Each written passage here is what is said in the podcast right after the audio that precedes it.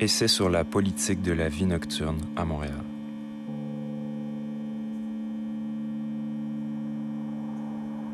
En mai 2022, la Ville de Montréal dévoilait son plan de travail pour dynamiser la vie nocturne montréalaise.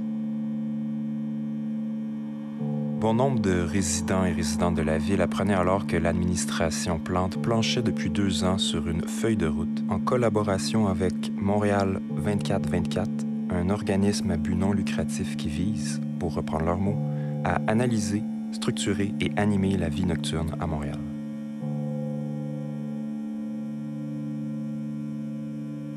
Un article publié par Radio-Canada précisait alors que ce plan était appelé à orienter une future politique de la vie nocturne, qui serait adoptée en 2023 à travers, et je cite, une série de projets pilotes et d'études visant à soutenir le développement de la vie nocturne de Montréal, tout en préservant la qualité de vie des citoyens et citoyennes qui vivent dans ces quartiers.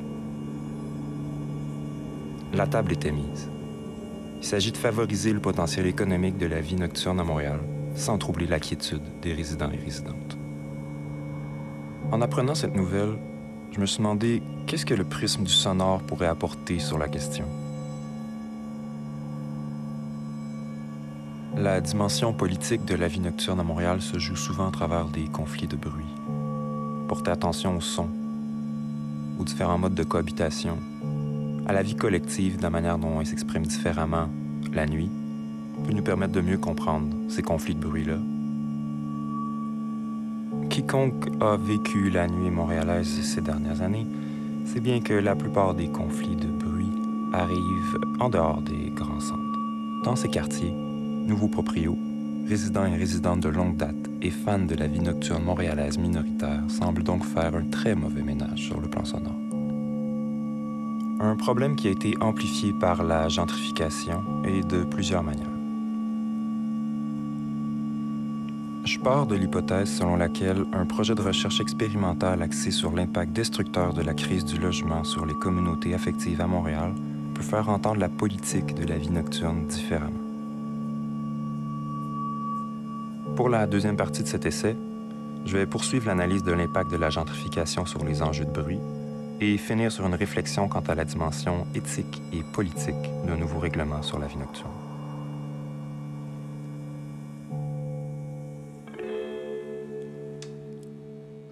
L'accentuation des conflits de bruit causés par la gentrification montre que le problème est surtout un conflit éthique, dans le sens de ethos, manière de vivre.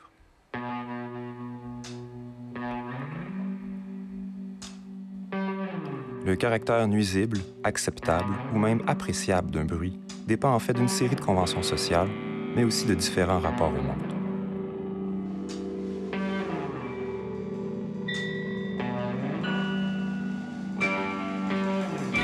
Par exemple, à Montréal, la quasi-totalité des plaintes de bruit ont lieu après 23 heures, notamment parce qu'il est socialement admis que la période de 23 heures à 5 heures du matin devrait être marquée par une tranquillité propice au sommeil.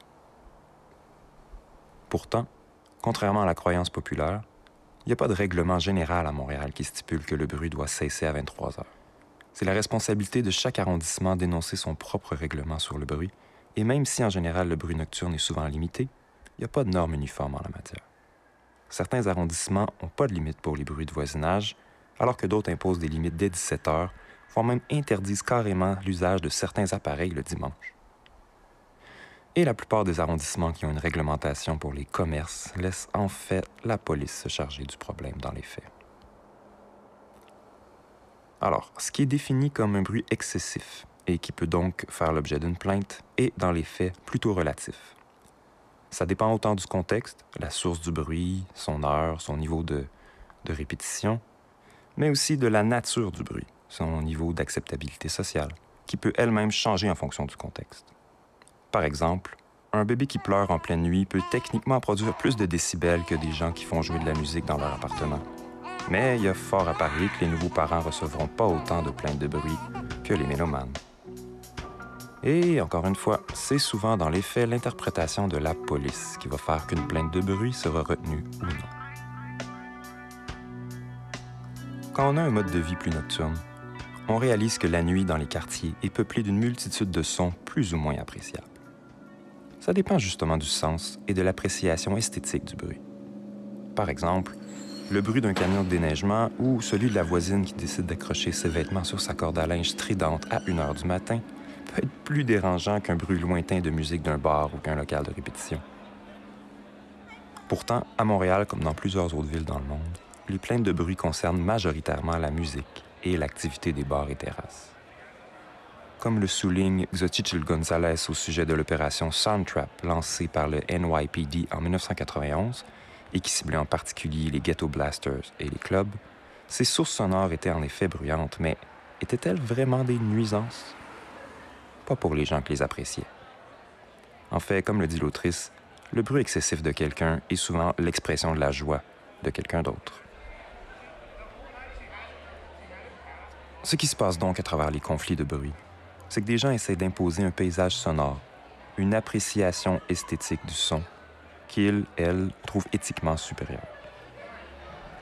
Le problème avec la gentrification, c'est que dans la très grande majorité des cas, cette imposition est celle de gens qui ont choisi un mode de vie où leur propriété devient en quelque sorte sacrée et dont la quiétude doit être protégée, et qui tente de faire taire les gens qui ont fait le choix d'autres modes de vie. Celui, par exemple, d'une famille de quartier populaire qui veille sur son balcon par habitude ou faute d'air climatisé, ou celui de musiciens, musiciennes et de mélomanes qui aiment faire vivre la musique tard le soir. Mais même au-delà du bruit, l'imposition du couvre-feu durant la pandémie montre le caractère moral des restrictions nocturnes. Pourquoi avoir interdit toutes sortes d'activités, comme marcher seul le soir, qui, au fond, ne nuisait à personne sur le plan sonore? Les gouvernements semblent s'appuyer sur des conventions sociales selon lesquelles vivre de nuit serait une activité marginale susceptible de nuire à la majorité de la population. En conclusion, alors que la ville de Montréal a laissé transparaître une première esquisse d'une future politique de la vie nocturne, on peut se demander jusqu'où cette nouvelle réglementation sera bénéfique pour la dimension politique de la vie nocturne. D'un côté, la ville et ses partenaires semblent obnubilés par le caractère profitable de la nuit montréalaise, son développement économique. Non seulement ça laisse présager rien de bon pour les milieux autonomes, indépendants et underground, qui ont souvent été délaissés ou pire, qui ont surtout eu des rapports avec la ville à travers les plaintes de bruit, la police et l'octroi de permis, bref, qui n'ont jamais été perçus comme importants en termes économiques. Mais en plus, considérant le centralisme des interventions publiques autour du quartier des spectacles ces dernières années et la gentrification effrénée des quartiers périphériques, on peut douter que le développement économique dont parle la ville profite vraiment à une vie nocturne plus minoritaire, marginale, moins profitable. sans compter le fait que cette obsession sur le développement économique laisse de côté toutes sortes de pratiques et d'usages de la nuit qui ne sont pas quantifiables sur le plan économique, mais qui font part intégrante d'une expérience plurielle et diversifiée de la nuit. Par exemple, les soirées d'amis dans des parcs, les skateparks ou les terrains de basketball animés jusque tard le soir.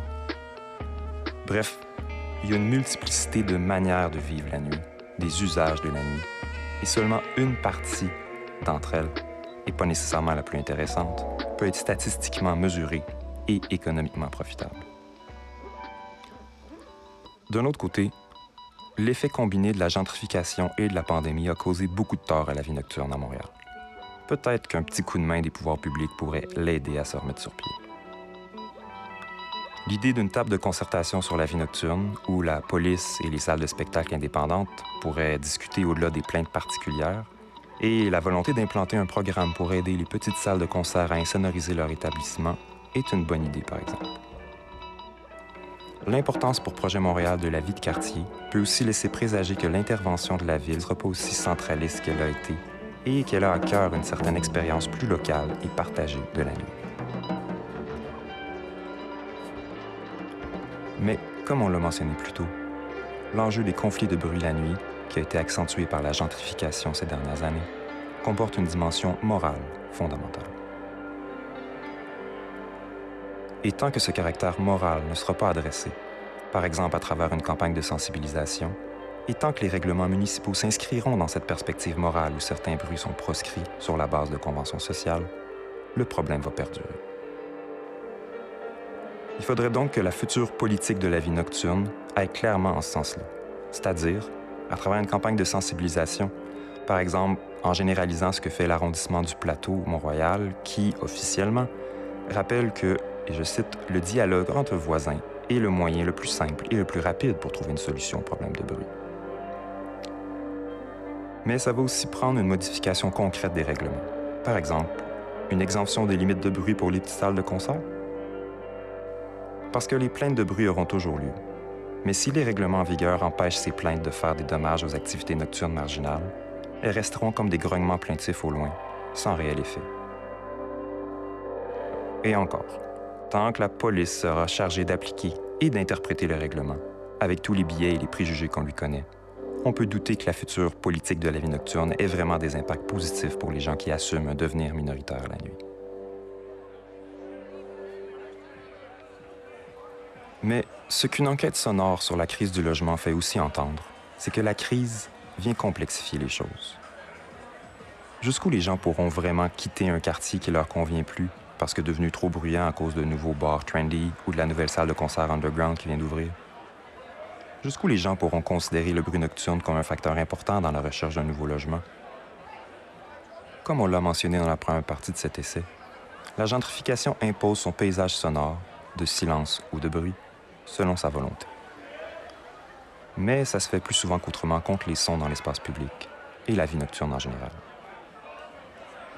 Jusqu'où la future politique de la vie nocturne à Montréal va réellement contribuer à atténuer l'amplification des conflits de bruit causés par la gentrification? Qu'est-ce que cette politique va encadrer? La vie nocturne non économique, non officielle, ou les excédents des activités économiques? Autrement dit, est-ce que les amis qui fêtent dans des parcs ou les petites salles de concert vont avoir enfin un peu de répit? Ou est-ce que la politique va pas surtout permettre aux jeunes touristes américains de se saouler plus longtemps? Parce que la nuit, c'est pas qu'un buffet spectaculaire, qu'un moment de dérapage semi-contrôlé pour des gens qui vont vite retrouver une vie rangée, ni un chaos peuplé d'imbéciles à gérer. Il n'y a pas beaucoup de place dans la vision de la ville entre d'un côté le dérangement du voisinage et la nuisance publique, et de l'autre l'activité de développement économique. En fait, la future politique sur la vie nocturne à Montréal semble implicitement favoriser un mode de vie, alors qu'au contraire, c'est surtout un autre mode de vie qui est menacé. Par exemple, si les lieux de diffusion artistique hors normes en viennent à fermer les uns après les autres, notamment à cause de la gentrification et ou des plaintes de bruit, c'est tout un milieu qui passe ses lieux de rencontre, de partage de pratiques, d'échanges, etc. Si les interstices de l'espace urbain et les espaces publics en ville, comme les parcs, continuent d'être policés, c'est aussi un autre mode de vie, moins axé sur la consommation, qui va être plus difficile à vivre. Quand une administration publique municipale décide d'encadrer la vie nocturne, ça peut pas bien sonner pour qui aime vraiment la nuit dans toute sa multiplicité et son caractère incontrôlable. Et pas seulement comme espace-temps de consommation. En même temps, après toutes les difficultés et les menaces qu'a connues la vie nocturne montréalaise, certaines mesures qui viendraient contenir certaines de ces menaces, protéger certaines pratiques de nuit, pourraient peut-être ne pas faire de tort. Il faut se méfier de toute volonté officielle de formaliser, contenir des pratiques informelles et autonomes, surtout quand le principal objectif est le développement économique et les principaux agents d'application, la police. Oiseau de nuit, va falloir être vigilant et vigilante.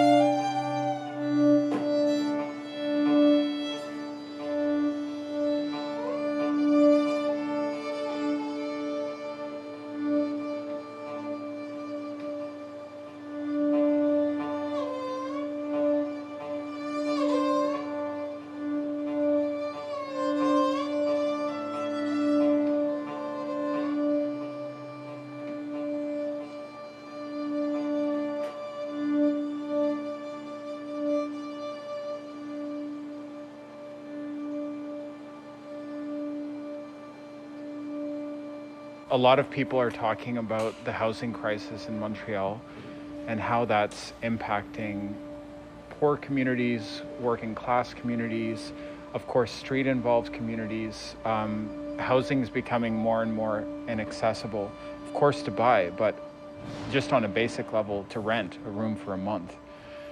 And this has particular impacts for Indigenous communities in the city. Um, that means um, people are struggling to find a roof, uh, even um, in the winter, but also here in the summer. So, if you could maybe just introduce yourself and just talk a bit about, um, just on a basic level, some of the work that you do and the organization you're part of. Absolutely. Thank you for this opportunity. Um, my name is Pierre Parent. I'm 52 years old, Anishinaabe, uh, fairly new to Montreal, and I worked for an organization called ISWP, Indigenous Support Worker Project. We are a project that's about three years old. Um, it was started uh, as a result of uh, my, my, my, my, my, my, my, employer and other members that noticed that on the, on the Milton Park Plateau area of Montreal, there was lack of support for, for Indigenous homeless people, and there was a, an, an issue there. Uh, many issues, one of them being, being housing, as you mentioned. Um, certainly a hot topic in the media right now, no doubt about that. Um, not just a hot topic, but a, but, a, but a harsh reality and one with no easy solutions. So I encourage and I welcome opportunities like this where we can discuss the, the, the realities and the truths and try to build a little awareness and understanding. You know, not, not, we're talking about the housing crisis and this issue, but also of Indigenous people with housing and many other factors. So when we talk about the housing crisis in the Milton Park area. So that's close to McGill University, of course. And there's been, in recent years, uh, a growing community of Indigenous people in that area. Uh, there's a lot to say about that, given the history of McGill and colonization. um, but just on a very uh, city uh, level right now, like in terms of the area. Can you just sort of describe some of the issues that you're dealing with and why it's also important that Indigenous workers are dealing with this situation? Thank you. Um, just recently, uh, last in May, I believe, the Ombudsman's report came out following an investigation from citizens that were complaining about what was going on in the in the Milton Park area, um, calling it incivilities and uh, other words, uh, describing what they see with the homeless uh, or, or, or unhoused Indigenous people a large percentage of them being Inuit at the corner of Milton and Park and whatnot. Uh, one, that's been one of the areas, but that's where the ombudsman report was uh, mentioned. They're calling it a humanitarian crisis. And uh, this humanitarian crisis is, is, is, is, is, is longfold. You know, it's, it's far more than just housing. Um, it's, it's, it's, as you said, 500 years of colonizations. Re, the, you know, the, the realities of it, the lateral violence, the intergenerational trauma, all these things that cause, um, not cause, but are factors as to why our people, Inuit people, gather at certain uh, cities areas across the city. And this is going on in every city in, Canada as well, Turtle Island, or whether we're talking about Winnipeg, Lower East Side of Vancouver, whatever it is. Um, however, uh, the focus being with ISWP, we work on the plateau. We don't work at Cabot Square necessarily, Chinatown necessarily, but we work in collaboration with all these organizations and individuals. Um, so yeah, so so there, there, has been a large population lately, and this population has increased, um, possibly due to COVID. You know, there's all kinds of restrictions from them people going back up north or people being stranded, coming out of prison, uh, healthcare system, et cetera, et cetera, et cetera. So they, these, these people, once are new to Montreal, they'll gather amongst themselves. They'll gather amongst community or family or language or, you know, safety amongst each other. Trying to find some. That's support. right. That's right. And um, that's the beauty of ISWP is that we, being Indigenous ourselves, um, have a relationship that's that's that's very unparalleled to other organizations or individuals that that work you know in outreach and whatnot. And once again i tip my hat off to every one of these organizations. We you know have, have lived experience as well as, as education for, for, for, for, our, for our positions. And we are on the streets. Um, We, we, you know, we were there for emotional, physical first aid, mental first aid, whatever. We're there to be a presence, you know, in, in, in the difficult times and the easy times and, and, and the whatever. And um, we, we, we, you know, we, we offer a lot of, of services to bridge the gap, let's say, between the healthcare system or the justice system. And recently, ISWP has been working with the housing system. We've uh, managed to get some funding at the end of COVID, and we were able to successfully put 12 of our community members that were, that were, you know, hardcore street people for, for many of them for many, many, many years uh, into housing programs in the last in the last few months. Uh, this started in October, November, December, and it continues to do so right now. So we support them with housing workers.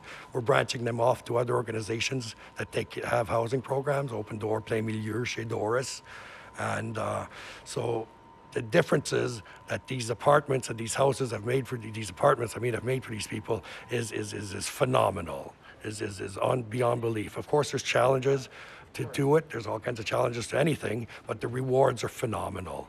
You know, these people now feel like they have identity, purpose, direction. You know, so yeah, things are happening. Can you sort of like maybe give us a picture, like so, with your organization, like, say you're going out, let's say it's like three days ago, you're going out trying to deal with some of these issues that people are facing. Mm-hmm what does a day look like for you? Um, I, um, ISWP really believes in peer support. So one of the things that we do uh, very often is we'll hire peer workers to come work with me, the outreach worker. A couple of people might be garbage collector, you know, people that will pick up trash or something along the way. I'll have a shadow worker who follows me and is in training to, to, to you know, to, to, to become a, an employee or whatever. And uh, this is something we, we do on a weekly basis in the Milton and Park area. We're a presence, we clean up. Um, our team has diminished at ISWP very much due to lack of funding. However, on the good side of it, we recently incorporated as fully indigenous in the last three or four weeks. So this is means we're like at a we're at a we're at a we're, we're at a groundbreaking stage right now in our small little organization. Um, the last two years, all we've been doing really not all we've been doing, but what we've been doing is putting out fires relating to COVID. You know, a lot of a lot of our people were, were in quarantine. A lot of people weren't allowed to, to, to have access to, to food or, or certain shelters or whatnot because they wouldn't get tested or they couldn't get tested or whatever the case may be. So we had to improvise on a daily basis. We were really kept on our toes during this two this two years of the pandemic. Um, Wapikoni had given us a lend us a trailer that we had.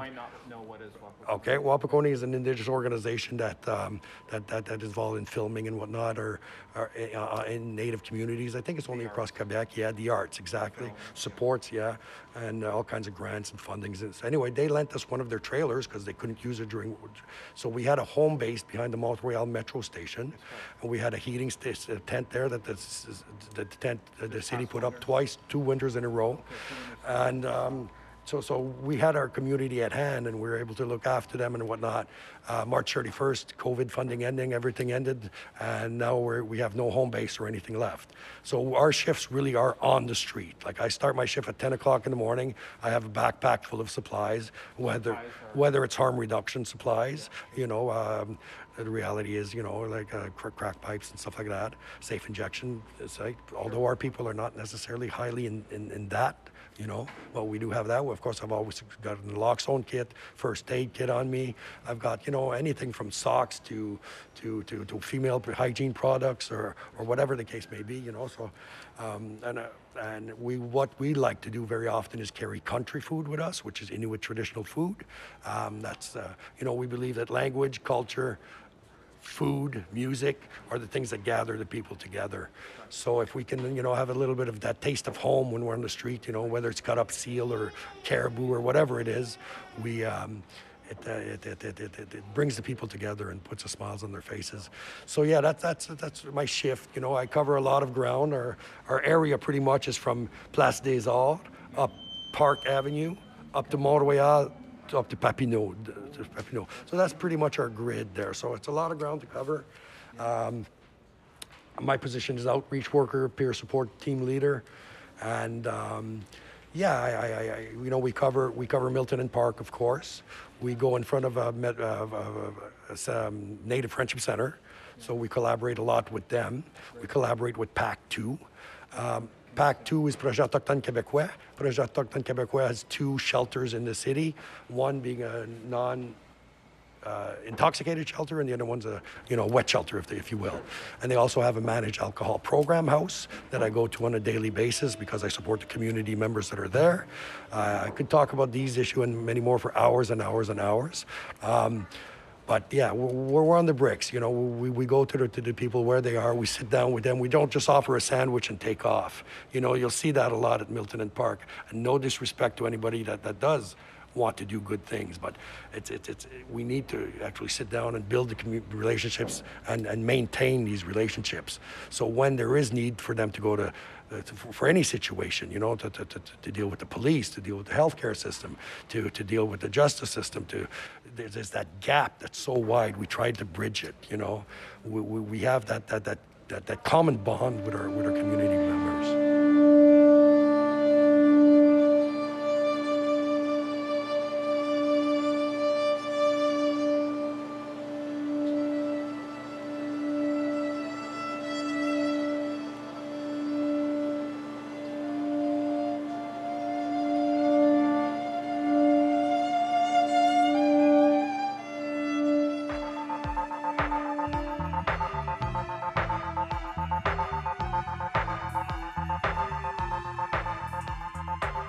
Petit exercice de spéculation politique pour repenser la lutte pour le droit au logement. Et si on imaginait d'autres tactiques pour reprendre du pouvoir sur la situation?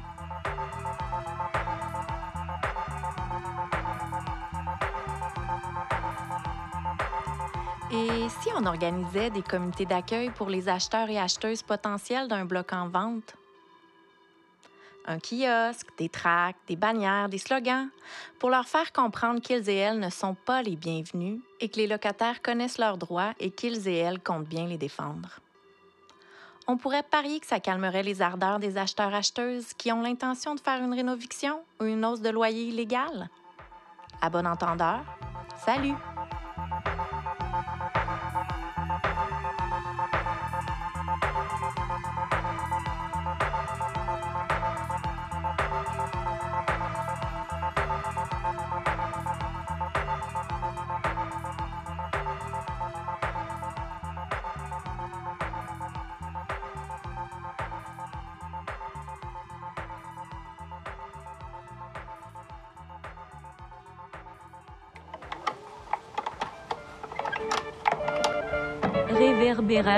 D'une crise.